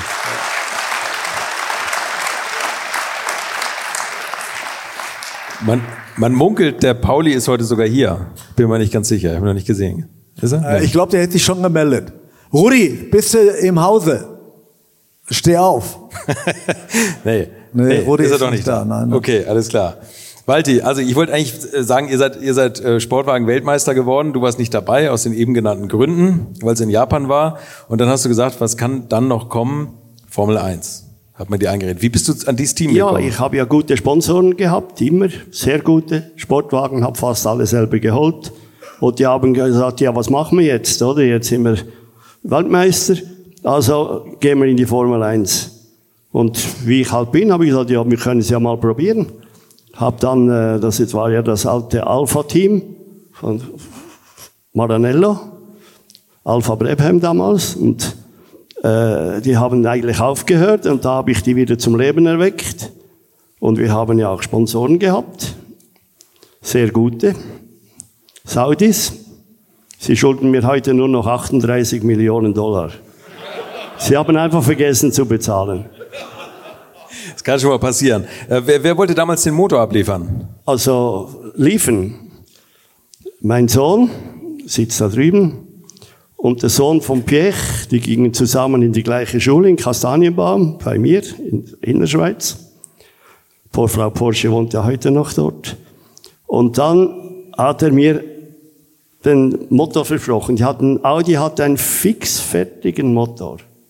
Audi. Nur leider hat er ihn auch nicht geliefert. Die Japaner haben das Geld nicht geliefert, äh, die, die Saudis, und, und der Pierre hat vergessen, mir den Motor zu geben. Und dann habe ich halt alle meine Häuser verkauft und meine Rennautos verkauft und ja, dann war ich halt ungefähr 20 Millionen unter Null und die habe ich halt dann wieder aufgearbeitet. Bis, mit 70 war ich wieder klar. Klartext Wirtschaft. Der Podcast für die Macherinnen und Macher von morgen. Mein Name ist Andrea Gerhardt. Mein Name ist Frank Fercher. Wir reden hier über alles, was die Wirtschaft bewegt. Wir sprechen über alle wichtigen Fragen. Zum Beispiel, welche technischen Innovationen beeinflussen denn eigentlich das moderne Unternehmertum? Oder mit welchen Strategien kann der aktuelle Fachkräftemangel effektiv bewältigt werden? Hört rein. Überall, wo es Podcasts gibt.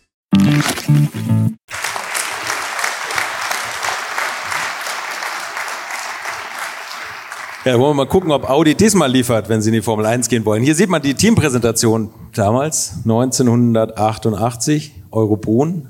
Tolles Auto, was ihr da hingebaut habt. Was ist hier? Einmal ist es sogar gefahren, aber ihr, ihr wart natürlich jetzt nicht so erfolgreich. Wie ich bin nie da drin gewesen.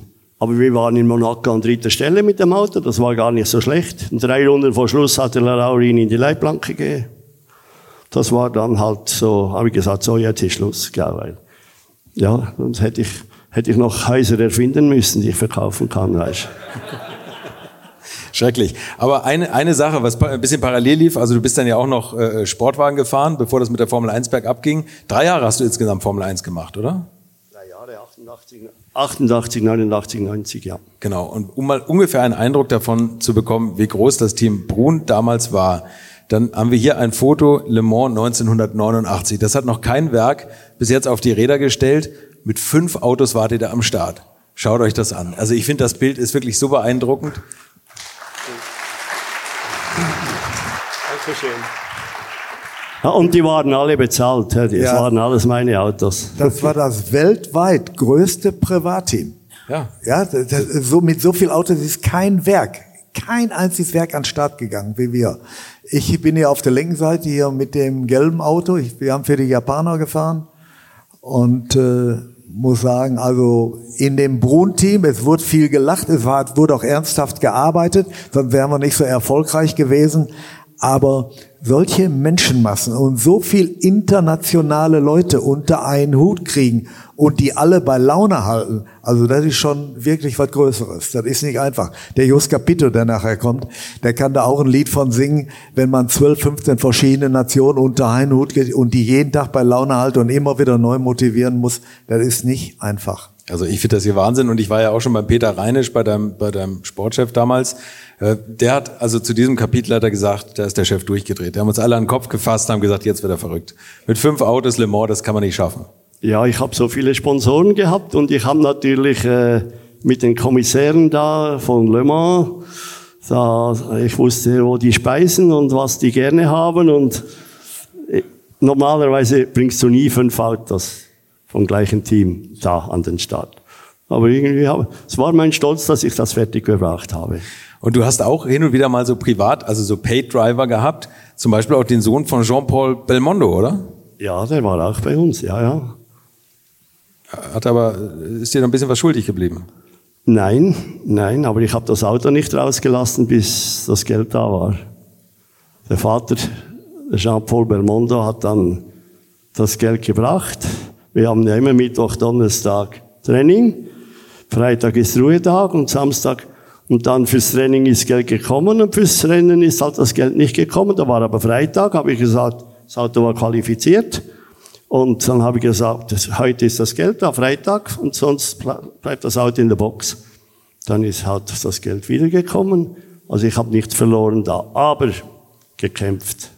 Und das bin ich mich nicht gewohnt gewesen. Und wenn man denkt, Belmondo, also Entschuldigung, gau, ja, da denkst du nicht, dass das Geld nicht kommt.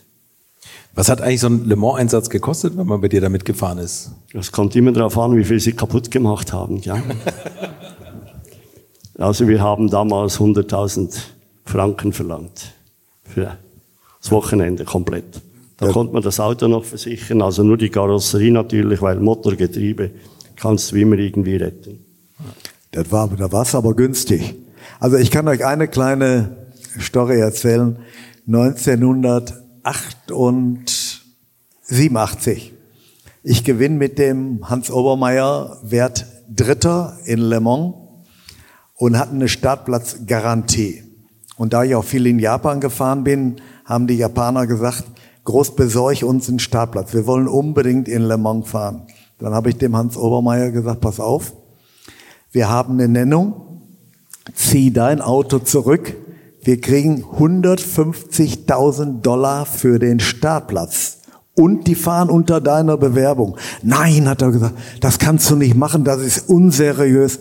Ich sag, mir brauchst du nur 50 für die Vermittlung geben, wenn der Deal zustande kommt. Und du hast 100 auf der Tasche und der Name Obermeier wird nach wie vor voll vertreten. Nein, lass mich drüber schlafen. Der Hans Obermeier war ja ein sehr, sehr solider, seriöser Mann. Typisch so ein Bauerssohn, aber erstmal mit den Summen, der wusste auch nicht so richtig, was in Le Mans damals bezahlt war, weil die Startplätze waren Gold wert. Damals äh, war jeder, der, also man muss sich vorstellen, es waren 80 Bewerbungen und wenn ich richtig erinnere, 55 Startplätze wurden vergeben.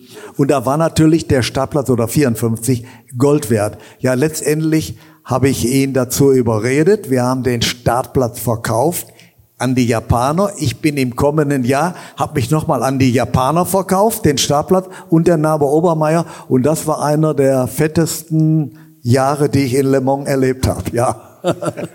Also ich hätte die 150 nicht bezahlt. Ja.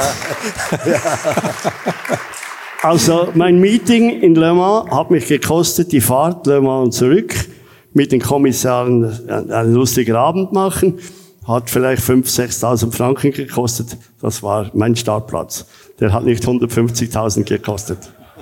Natürlich sollte einer vom Finanzamt hier sein, selbstverständlich alles versteuert, wie es sich gehört. Ne? Die beiden Vers, versteuert und verjährt, unvergessen. So, hier sieht man dich nochmal. Das ist dein Wagen 89 in Le Mans. Und dann gibt's noch eine Situation, Walti, da musste dir Bernie Ecclestone mal Geld zahlen. Und zwar geht das um dieses Ding hier. Aha, ja, der Bernie und ich waren ja eigentlich auch nicht gute Freunde, aber wir haben uns sehr gut verstanden. Und das ist ja in Montreal, Kanada. Da haben die ja so die Gullis. Und das war, nicht mal zum Wasser entsorgen, sondern da, daneben ist ja so ein Ruderbecken. Das haben sie gebraucht für die Olympiade. Und da drin sind Kabel. Und vor uns ist ein Jaguar gefahren, der hat durch das, den tollen Deckel gelupft, ist durch mein ganzes Auto geflogen. Der Gullideckel. Entschuldigung. Und hinter uns ist das zweite Brunauto gekommen. Das ist auch abgeflogen, am Öl vom ersten. Und dann äh, wollte niemand bezahlen. Da habe ich halt die Piste eingeklagt, habe den besten Anwalt genommen von Kanada und habe Formel 1 Rennen gesperrt. Habe gesagt, dass diese Strecke ist nicht sicher. Und habe recht bekommen. Und dann hat der Bernie angerufen und hat gesagt, Walti, morgen früh hast du eine Million auf dem Konto und du ziehst sofort alles zurück. Das Geld war auf dem Konto und ich habe alles zurückgezogen. Aber ich habe nichts verdient dabei. Zu dem Unfall wollte ich noch kurz was sagen. Äh, der Jesus Payera kommt vor mir aus der Boxe, voll getankt und ich hätte ein oder zwei Runden später reinkommen müssen. Und auf einmal in der Anbremszone hat sich ein Kanaldeckel gelöst und zwar unsere Autos haben extremen Ground-Effekt gehabt und da haben sich wohl ein Kanaldeckel war wohl die Schweißnaht ein bisschen liederlich gemacht. Jedenfalls hat sich durch den Ground-Effekt der Kanaldeckel etwas gehoben. Die Autos waren sehr tief. Wir hatten vielleicht eine Bodenfreiheit von 10, 12 Millimeter. Und durch den vollen Tank, 100 Liter hatten wir damals, hat er sich den Tank aufgeschlitzt. Und dadurch ist dieses Feuer entstanden. Und ich war vielleicht 300 Meter dahinter und bin noch ausgewichen alles. Und dann war das äh, Rennen abgebrochen. Gott sei Dank ist dem Jesus nichts passiert. Aber das ist danach nochmal weltweit auf Straßenkursen noch zwei, dreimal passiert. Und heute wird ein anderes Verfahren angewendet. Heute kann es nicht mehr passieren oder sollte nicht mehr passieren. Sollte nicht mehr passieren, ist wieder passiert. Aber ich muss eines dazu sagen. Unsere Autos waren ja alle rechts gesteuert. Wenn er links gesteuert gewesen wäre, hätte es den Parecha mittendurch zerschnitten. Aber Gott sei Dank war es rechtsgesteuert. Das sieht man ja da immer noch auf dem Bild. Harald, und jetzt kommen wir mal zum, zum Anfang deiner Karriere. Denn das ging nicht ganz so spektakulär los. Du bist ja eine Saison Porsche gefahren. Da bin ich, ja. Da, da bist du. Nein, also das war quasi dein erstes sozusagen Profijahr eigentlich, oder? Als Motorsportler. Ähm, nein, Profijahr nicht, aber das war der Durchbruch zur Profikarriere. Da muss ich ganz klar sagen. In dem Jahr. Wie ist es dazu gekommen? Also du bist vorher mal Porsche ja, 911T gefahren? Also folgendes. Also erstes fangen wir mal damit an, warum ich die Startnummer 44 habe. Ich habe in allen Trainings- und Sichtungslehrgängen immer Pole Position gefahren. Und die Sportkommissare, die haben immer der Meinung gehabt, ich hätte beschissen. Aber das Auto war wirklich fast sauber. Ja, weil weil ich hatte eine blaue, anstatt eine blaue Zündspule, eine rote verwendet. Und wir haben das Auto, also im, im Reglement stand, da muss man sagen, hier sind ja viele Fachleute drunter, Material darf nicht hinzugefügt werden und nicht weggelassen werden. Aber da der R5 ja von der Krosse her eine sehr hohe Seitenneigung hatte, nach rechts mit links, haben wir das Auto, bevor es überhaupt erste Mal auf der Rennstrecke war, komplett zerlegt und haben die Schweißnähte nachgearbeitet, um mehr Steifigkeit in das Auto reinzukriegen. Und äh, mit der Begründung, das Auto hätte einmal auf der Seite gelegen, wieder neu aufgebaut. So stand es dann auch im Wagenpass, ordnungsgemäß wieder hingebaut, so dass uns keiner an den Karren fahren konnte. Und deshalb war die 44. Und dann trotzdem hat man mich dann äh, verbannt. Anstatt die Nummer 1, die Nummer 44 habe ich gekriegt. Also ich muss sagen, ich war mein Leben lang in allen Bereichen immer ein bisschen grenzwertig unterwegs. Aber die Besten sind ja, die nie erwischt werden. Ja? Und so ging es auch. Matthias Capito wird sicherlich nachher als Porsche-Chef ehemaliger auch noch da einiges zu sagen können. Und äh, so begann meine Karriere und ich habe sieben Rennen in dem R5-Pokal gewonnen. Einmal bin ich disqualifiziert worden, wie soll ich mich ausdrücken? Wegen zu ruppiger Fahrweise, hat man mir gesagt. Die Fahrer haben eine Unterschriftensammlung gemacht und äh, ich würde zu, zu grob mit ihnen oder zu rücksichtslos mit denen umgehen. Waren die der Meinung? Dabei habe ich mich nur ab und zu angelehnt und äh, ja, man muss sich vorstellen, wir sind mit 56 PS unterwegs gewesen und äh, ja, da konnte man eh nicht viel zerreißen und ja, ich habe immer versucht, in dem Pulk immer in der Mitte zu fahren, wenn die rechts und links geschubbt hat. Ich konnte mich aber rechts und links immer anlehnen und so konnte ich nicht umkippen mit den Kisten. Und das ist dann auch während der Rennen, weil wir fuhren teilweise im Rahmen der damaligen DRM, Deutsche Rundstreckenmeisterschaft, dem Jochen Nerpasch aufgefallen. Und eigentlich hat ihm meine rustikale Fahrweise recht gut gefallen und hat mich eingeladen, äh, am Ende 1974 auf dem schönen 3 Liter CSL in Mexiko und den USA zwei Rennen zu fahren. Beim ersten Rennen konnte ich ihn noch, noch nicht hundertprozentig überzeugen, weil Jochen Neppasch war schon sehr, sehr schwierig. Aber beim zweiten Rennen habe ich mein Herz in alle Hände genommen und habe gebissen und gefeitet. Und ja, am 26. Oktober 74 kam die Belohnung und habe meine erste Unterschrift in der Preußenstraße unter einen BMW-Vertrag gesetzt. Gratuliere. Hier in München geht alles los. Bei Just Capito übrigens auch. Hat auch hier in München angefangen. Also nicht umsonst habe ich euch heute hier eingeladen. Wir müssen jetzt nochmal Bilder sehen. Harald, du hast mit dem, mit dem R5 hast du auf einer abgesperrten Autobahn geübt und du hast natürlich genau gewusst, wann die Autos kippen, denn das war das Besondere beim ersten Rennen. Da sah das nämlich so aus. Da sind mal Autos umgekippt, ohne dass Harald sie berührt hat. Das gab es nachher selten. Aber bei dem Wagen, die 44 ist Harald ganz vorne Ihr seht schon die Kippneigung, die Wankneigung nach rechts und links. Und genau fahren die anderen mit dem Speed hinter mir her, nur die hatten nicht so viel Gefühl. Und jetzt geht's los. Ja. Und da hat sich tatsächlich, ja. in Hockenheim war das, hat sich Aha. ein Auto nach dem anderen überschlagen sodass die eigentlich diese ganze Rennserie schon am liebsten wieder eingestellt hätten. Aber ihr glaubt nicht, was mir das PR gebracht hat. Ich war abends im Sportstudio mit allen drum und dran. Ich hatte einen Bekanntheitsgrad, weil die sind alle um mich rum umgekippt, aber ich habe die wirklich nicht berührt. Aber der, der, ja, ich muss ein bisschen ausholen. Der Hintergrund war, mit den 56 Bester schlafen die ja normal die Füße ein, da geht ja nichts vorwärts. Und dann habe ich mir auf einem neu gebauten Autobahnstück, was noch nicht freigegeben war, habe ich mir ein Straßen-R5 genommen und habe das Linksbremsen geübt, habe mir da so 20 Pylonen aufgestellt und dann am Wochenende oder so, wenn die Bauarbeiter nicht da waren, um auf der rechten Seite immer den Gasfuß so halb oder unten zu halten, ein bisschen Drehzahl zu haben und mit links habe ich geübt, um Gefühl zu kriegen, um zu bremsen. Und das war ein kleiner Vorteil, speziell im Regen. Ich hatte rechts immer ein bisschen mehr Drehzahl und mit der linken Seite habe ich mir das Gefühl angeeignet. Einmal habe ich mich auch böse, böse vertan, weil da habe ich einen Schrecken gekriegt, zu fest auf der Bremse getreten und habe einen richtigen Abflug gemacht. Ist aber nur einmal passiert. Aber unterm Strich hat mir das sehr, sehr viel gebracht. Hab das natürlich keinem erzählt. Ne? Die haben immer nur gesagt, ja, bei dir gehen, du verarscht uns, da gehen ab und zu die Bremslichter auf. Dann habe ich nachher die Bremslichtbirnen rausgenommen und dann bin ich ohne gefahren.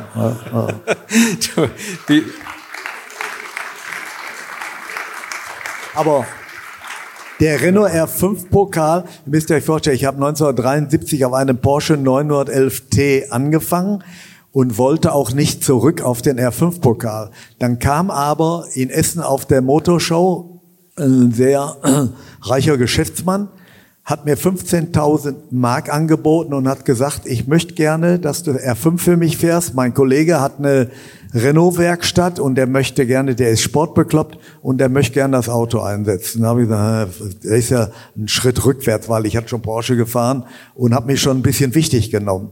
Und dann haben mir aber sehr viele Leute geraten, den R5-Pokal, der war neu geschaffen, zu fahren. Und das war auch Gold richtig. Ja, und daraus ist halt die Karriere entstanden. Wer weiß, wenn ich weiter den Porsche 911 gefahren wäre, da wäre ich vielleicht irgendwo ein guter Mittelfeld- oder Sportfahrer geworden. Aber dank BMW und Jochen Nerpasch hat es dann eine Profikarriere gegeben. Und dann 45 Jahre mit Spaß machen, Geld verdienen. Da soll mir mal einer nachmachen. Das können auch nicht viele. Ne? Ja. Das stimmt. Ähm, nach dem ersten Rennen, der Wolfgang Schütz, der war nicht ganz so happy, oder? Oh, da muss ich noch eine Geschichte erzählen. Also, ich gewinne das allererste Rennen und freue mich. Und fahre in Park Fermé, nehme meinen Helm ab, lauf zu dem rüber, der steigt aus und sagt zu mir, Groß, du hast mir meinen Sieg geklaut und schmiert mir ein. Und ich bin ja nun vom Wachstum nicht der Größte und war damals mit 62, 63 Kilo auch ein bisschen schmächtig, aber frech im Autofahren. Aber das hat mir nichts genutzt. Und dann für die folgenden Rennen habe ich mir einen Bodyguard angeschafft.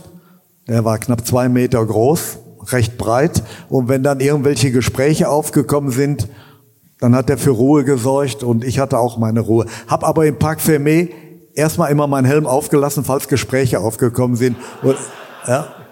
Sag mal, hat nicht, das fällt mir jetzt gerade spontan ein, hat dir nicht mal jemand, äh, äh hat, hat nicht ein, dein Bodyguard auch mal irgendwie ein Problem, technischen Defekt mit dem Auto gelöst? Ja klar, so? in Mainz-Finden, da war ich auch im Knast.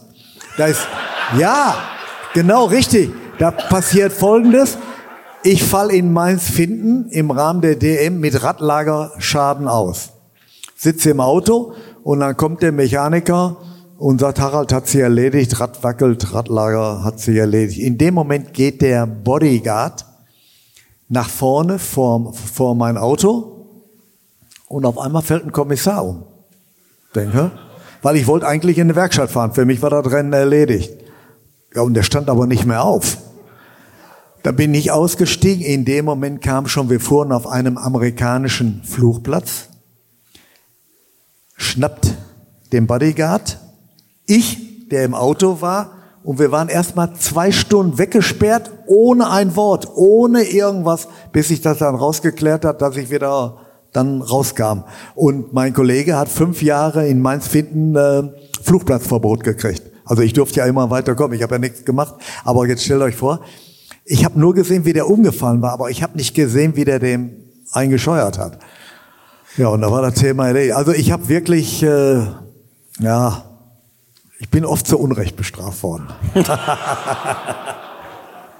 und, und, mit den großen, treu doofen Augen würde ich fast sagen, hast du immer geguckt, also, wenn jemand kam und eine Frage hatte, oder? Ich muss mal an der Stelle sagen, ich habe mein Leben lang sehr viele Sportstrafen gekriegt, wegen Beleidigungen, rüpelhaftes Benehmen im Fahrerlager oder auf der Rennstrecke und so Geschichten.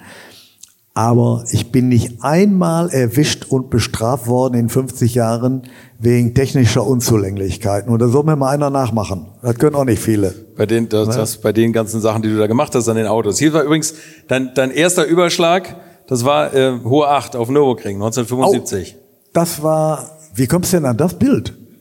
War aus dem Internet ei, geklaut, ei, ei. wie alle anderen auch. Ja, das war 1975. Ich muss ein bisschen ausholen. Als frisch gebackener Werksfahrer, das Wort Physik hatte für mich überhaupt keine Bedeutung. Alles, was ich angepackt habe, ich bin gefahren wie ein Idiot. Muss ja alles, alles oder nichts. Ob im Regen oder im Trocknen. Und jedenfalls schickt mein Teamchef mich noch mal raus beim 1000 Kilometer Rennen, obwohl ich schon in der fünften Startreihe stand und bester Tourenwagen war. Sagte Harald, vierte Startreihe ist besser. Ja, ist ja Ende vom Lied. Bis zur hohen Acht bin ich gekommen, habe mich dann dreimal überschlagen, bin dann aus dem Auto rausgelaufen, aber in die verkehrte Richtung, weil ich die Orientierung verloren hatte. Dann hat mich ein äh, ONS, äh, so, so, so ein Rettungstyp da eingefangen und hat dann in seinem Bericht geschrieben, ich wäre verwirrt und äh, ich äh, wäre nicht mehr, äh, ich könnte für dieses Wochenende dann nicht mehr fahren. Ja, Ende vom Lied bin ich dann an, nach, äh, mit dem Rettungswagen ins Fahrerlager gebracht worden und dann hatte ich zehn, zwölf Minuten Zeit, mir was zu überlegen. Was erzählst du dem Martin Braungart, unser, damals unser Entwicklungsingenieur bei BMW, und dem Jochen Nerpasch? Das waren meine wichtigsten Ansprechpartner. Belügst du die jetzt, erzählst du irgendwas oder sagst du die Wahrheit? Zwölf bis 15 Minuten hatte ich Zeit. Puh. Dann bin ich ins Fahrerlager gefahren. Die haben schon auf mich gewartet und haben mich gefragt, als erstes der Martin Braungart, ist irgendwas gebrochen? Ich sage nein, ich habe einen Fehler gemacht, ich war zu schnell. Ich hatte noch kurz vorher eine überholt, habe aber die Geschwindigkeit unterschätzt und eindeutig mein Fehler. Und ich glaube, die beiden, Martin Braungart und Jochen Nerpasch, waren so verblüfft über meine ehrliche Aussage. Und daraufhin hat der Martin Braungart in Amerika angerufen, das Reserveauto von Stuck, Chris Amen, ein ähnliches Auto wie da steht, kam dann sofort nach Deutschland. Mein Riesenvorteil war aber auch, dass ich zu dem Zeitpunkt in der deutschen Meisterschaft an zweiter Stelle lag. Kam sofort ein neues Auto und dann ging die Karriere richtig los. Ein nagelneues Werksauto. Vorher hatte ich so die Jahreswagen gekriegt, die auch sehr gut waren. Und so ging dann die Karriere ja noch etwas steiler vorwärts. Und dann diese Modelle, der 3 Liter CSL, ihr müsst euch vorstellen, von 56 PS von dem R5 auf 365, äh, 370 PS, die hohen Lenkkräfte, die wahnsinnige Hitzeabstrahlung von Motorgetriebe in den Autos, äh, das war schon eine Herausforderung. Ich habe trainiert, ich hatte wirklich eine tolle Kondition und das hat auch jeder honoriert, weil viele meiner Kollegen auch ein bisschen schlapp gemacht haben. Und das hat mich eigentlich durch die Fehler, die ich auch gemacht habe, haben die immer noch weiter an mich geglaubt, Gott sei Dank. Und ja, deshalb ist auch halbwegs was aus mir geworden, würde ich sagen. Du hast auch, gleich kommen wir noch zu einer tollen Geschichte mit dem BMW Art Car, was du erlebt hast mit dem Frank Stella Auto. Kennt auch wahrscheinlich jeder von euch, aber ich habe noch ein anderes Foto mitgebracht. Das ist auch sensationell. Das hast du auch nur für den Sponsor eigentlich gemacht. Das ist der Sprunghügel am Nürburgring. Oh, und ja, ihr kennt mich ja jetzt alle ein bisschen. Also ich war mein Leben lang ein bisschen verrückt und äh, oft sehr grenzwertig unterwegs. Aber wenn ihr euch diese spektakulären Bilder anguckt, die haben die Fotografen an jede Agentur verkauft. Jede Agentur hat die Bilder mitgenommen, wie Automotor und Sport oder so, Doppelseite überall. Und das war dann entsprechender Gegenwert für die Sponsoren. Und äh, ja, so bin ich auch gefahren. Aber da bist du extra hast Anlauf genommen, dass du ich, extra hochfliegst, hast ja, die Fotografen sagen, auch bestellt, also, oder? Ihr müsst euch vorstellen, das ist vor dem Sprung Pflanzgarten 2 am Nürburgring. Äh, ungefähr 200 Meter vorher, 300 Meter vorher habe ich schnell fünften Gang reingetan. Bin dann hier, links von, von hier aus rechts, über die Kante gefahren und so ist das Auto abgehoben und so habe ich die spektakulären Bilder produziert. Aber ich bin nie an der Stelle abgeflogen, muss ich sagen. Ist immer gut gegangen. Spektakulär war auch dieses Auto hier. Also hier wird ein Zusammenschnitt, da sieht man nicht, wie du damit fährst, aber ähm, das ist äh, das Frank Stella Auto von 1976. Ähm, Frank Stella war der Künstler, der dieses BMW Art Car gemacht hat und das ist in Le Mans gefahren mit einem 3,2 Liter Turbomotor. Äh, 3,5er. 3,5er mit Peter Gregg und Brian, Brian Redman als Fahrer damals. Also da gibt's auch eine schöne Geschichte. Wie viel Zeit haben wir hier noch? Wir haben gleich Pause. Ja? Also, ihr müsst euch vorstellen, das war in meinem zweiten Jahr als äh BMW Werksfahrer und äh, beim BMW Sportpokal hier in München, der ja bekanntlich immer Mitte Dezember ist, sagt auf einmal der Jochen Nerpasch zu mir, ich habe mit meinen Leuten beschlossen, unter anderem, äh, sie fahren morgen äh, mit einem äh, Auto von uns nach Paul Ricard. Die BMW Junioren Eddie Schiever, Manfred Winkelock, Mark Surer machen mit dem Gruppe 5 E21 Aerodynamiktest und sie sollen mit dem Steller Auto Testfahrten machen. Spritverbräuche, Reifen und, und, und. Das war ja eine Riesenehre als zweites Jahr dabei, mehr als Junior, obwohl ich ja schon etwas älter war, in dieses Auto anvertraut zu kriegen. Und das war ein Gemeinschaftsprojekt zwischen dem Paul Rosche, der BMW Motorsport äh, GmbH und dem Josef Schnitzer, der leider ein Jahr später tödlich verunglückt ist oder zwei Jahre später. Wann ist er verunglückt? 78 oder so ungefähr, ne? Ja, und jetzt geht's los.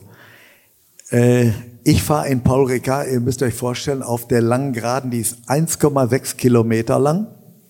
Und aus wirtschaftlichen Gründen, was heute unmöglich war, haben wir mit der Formel 1 zusammen trainiert. Da kann man sich heute gar nicht mehr vorstellen, dass sowas damals überhaupt machbar war. Dann sind wir gefahren mit 1,1 Ladedruck angefangen. Das entsprach ungefähr 650 PS.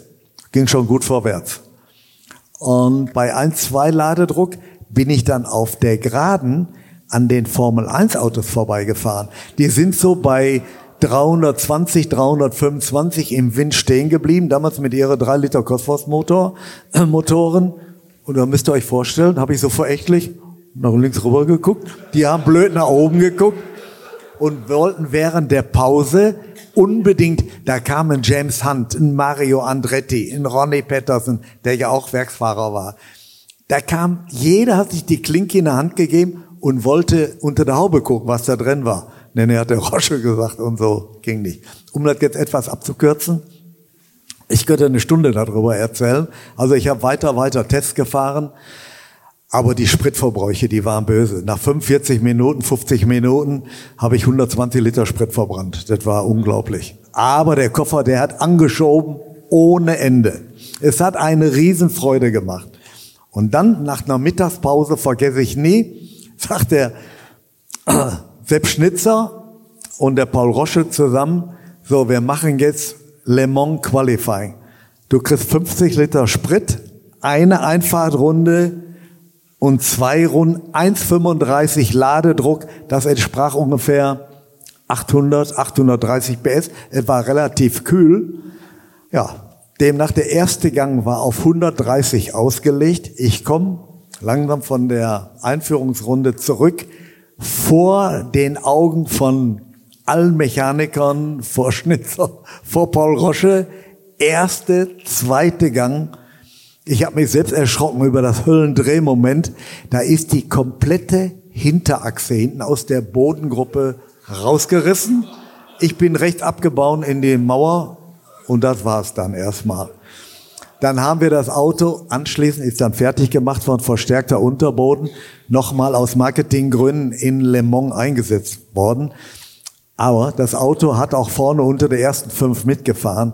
Aber wir haben pro Stunde ungefähr, ja, wir sind nach 45 Minuten haben wir 120 Liter Sprit verbrannt. Es war eine Marketingmaßnahme, aber wie die gestanden, ich der kleine Harald Groß und die Weltmeister alle um mich rum und haben mich alle ehrfürchtig angeguckt. Aber das war schon eine gute Nummer für mich. Da muss ich sagen, da zähre ich mein Leben lang von, dass die Burschen alle um mich rum waren und haben mit Großachtung von dem Auto gesprochen. Aber für mich muss ich sagen, also eine wahnsinnige Erfahrung.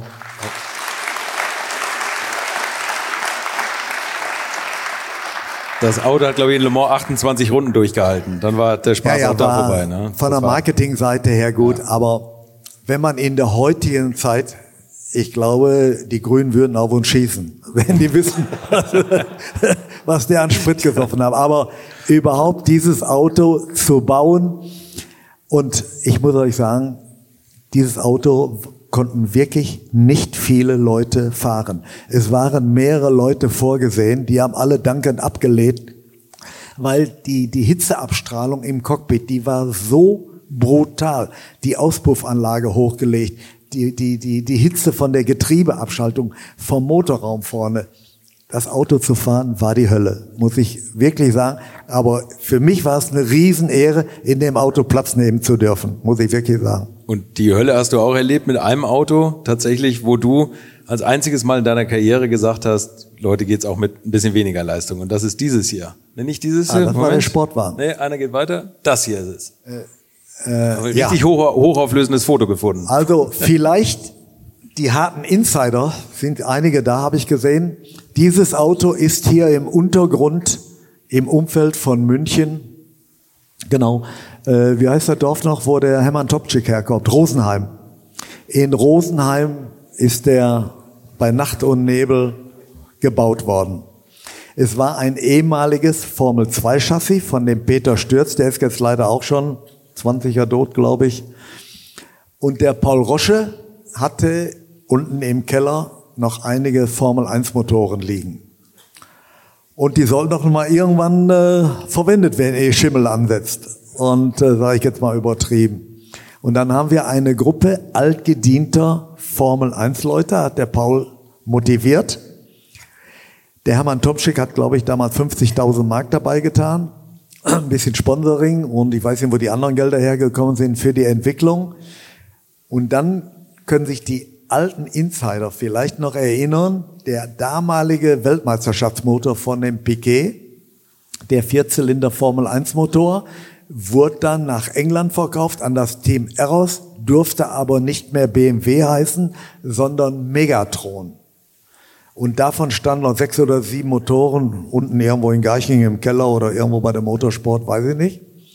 Und dass die da so vor sich hingammelten, das wollte der Paul auch nicht hinnehmen, weil das war ja Paul sein Baby. Also ist das Auto gebaut worden. Ich fuhr zu dem Zeitpunkt immer kreuz und quer in der Weltgeschichte rum, Sportwagen.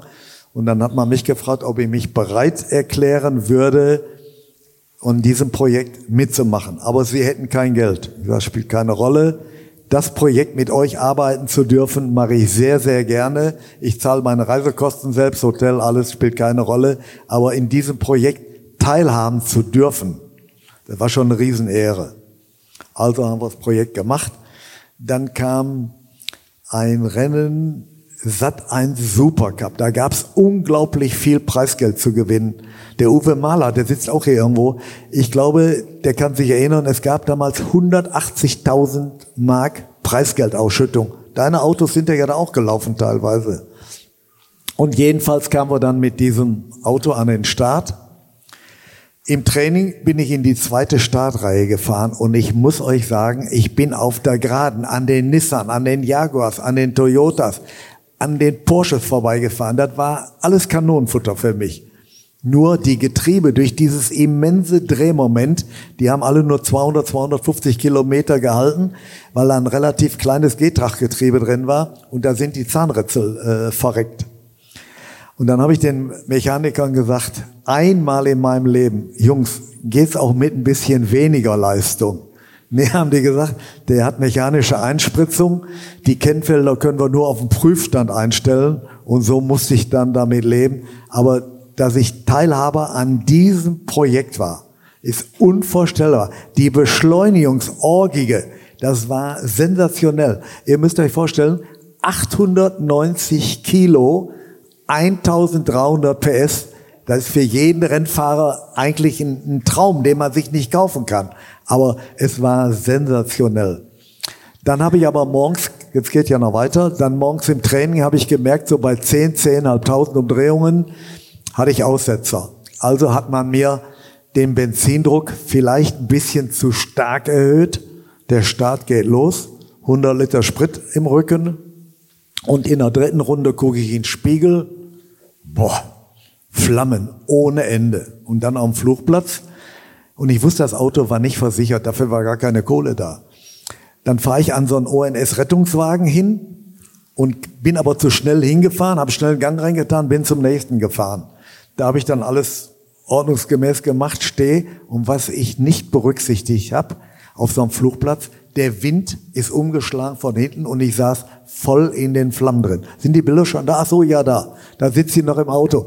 Seht ihr eigentlich an meinem Nacken hinten, wie die Flammen reingekommen sind? Und es kam keiner, der mich aus dem Auto geholt hat. Da sind zwei von der ONS gekommen, die sind weggelaufen. Das ist auf dem Schwarz-Weiß-Film dokumentiert. Das müsst ihr euch mal vorstellen. Leute, die das ganze Jahr den Winter üben, machen Rettungsübungen äh, äh, und lassen mich da im Auto. Und dann ist jemand gekommen im Innenfeld von Diepholz, der hat mich mit blanken Armen, scheinbar die Auflösung von den Bildern ist nicht so gut, der ist mit blanken Armen in die Flammen rein und hat mich aus dem Auto rausgezogen. Den habe ich auch bei meiner Abschiedsvorstellung 98 noch besonders geehrt. Und äh, damit ist das Projekt dann leider auch gestorben. Aber diese Beschleunigungsorgie mit allem drum und dran, es war ein Traum. Der Sechszylinder Turbomotor, der Vierventiler in dem Millimeterauto und das muss ich sagen, dank BMW waren mit meine größten Highlights, die ich in meiner Karriere hatte. Wirklich. Und, und du bist danach noch weitergefahren. Das war Ach so, ja, ihr, ihr seht ja deshalb auf die Flammen noch hinten. Man hat ja damals, früher haben wir Jungs ja alle ein bisschen längere Haare gehabt. Und ich denke schon, wo kommt der Gestank her? Da hinten, hinten meine ganzen Haare waren angesenkt, weil ich musste ja noch anschließend DTM fahren. Und dann habe ich meinen Mechanikern gesagt, alles was stinkt und was angesenkt ist, alles abschneiden. Ende aus Feierabend. Und äh, ja, dann habe ich mich im Wohnmobil geduscht und dann anschließend bin ich nach DTM gefahren und bin einmal Vierter, einmal Sechster geworden. Das war ein schönes Wochenende, ja. Weil ich hatte ja keine Verletzungen. Ich hatte ja nichts. Ja? Aber alle haben gesagt, mein Gott, äh, ob ich irgendwas mitgekriegt hätte oder ob ich verstört wäre. Ich sage, nein, ich habe gar nichts. Ist alles in Ordnung und alles Paletti und ja, auf geht's weiter. Weiter, weiter geht's hier auch gleich. Könnt ihr noch ein bisschen? Okay, alles klar, ja. Jos Capito, der steht auch schon in den Startlöchern. Ich würde sagen, wir machen jetzt mal eine kurze Pause, eine Viertelstunde. Waldi, spielst du ein bisschen in der Pause? Ja, ich weiß nicht, ob den Leuten meine Musik gefällt. Ja. Also wir machen jetzt eine kurze Pause. Waldi macht ein bisschen Musik und dann treffen wir uns hier gleich wieder. Ich spiele und ich hoffe, ihr trinkt einen auf mich. Ja, also für mich.